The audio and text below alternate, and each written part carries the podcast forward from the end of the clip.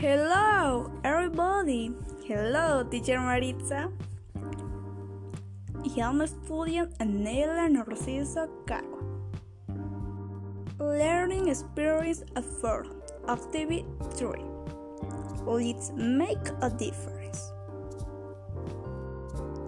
The information of some somebody in making difference in your community. He is Agustin Claudio Rosales. He is a police. He is 35 years old.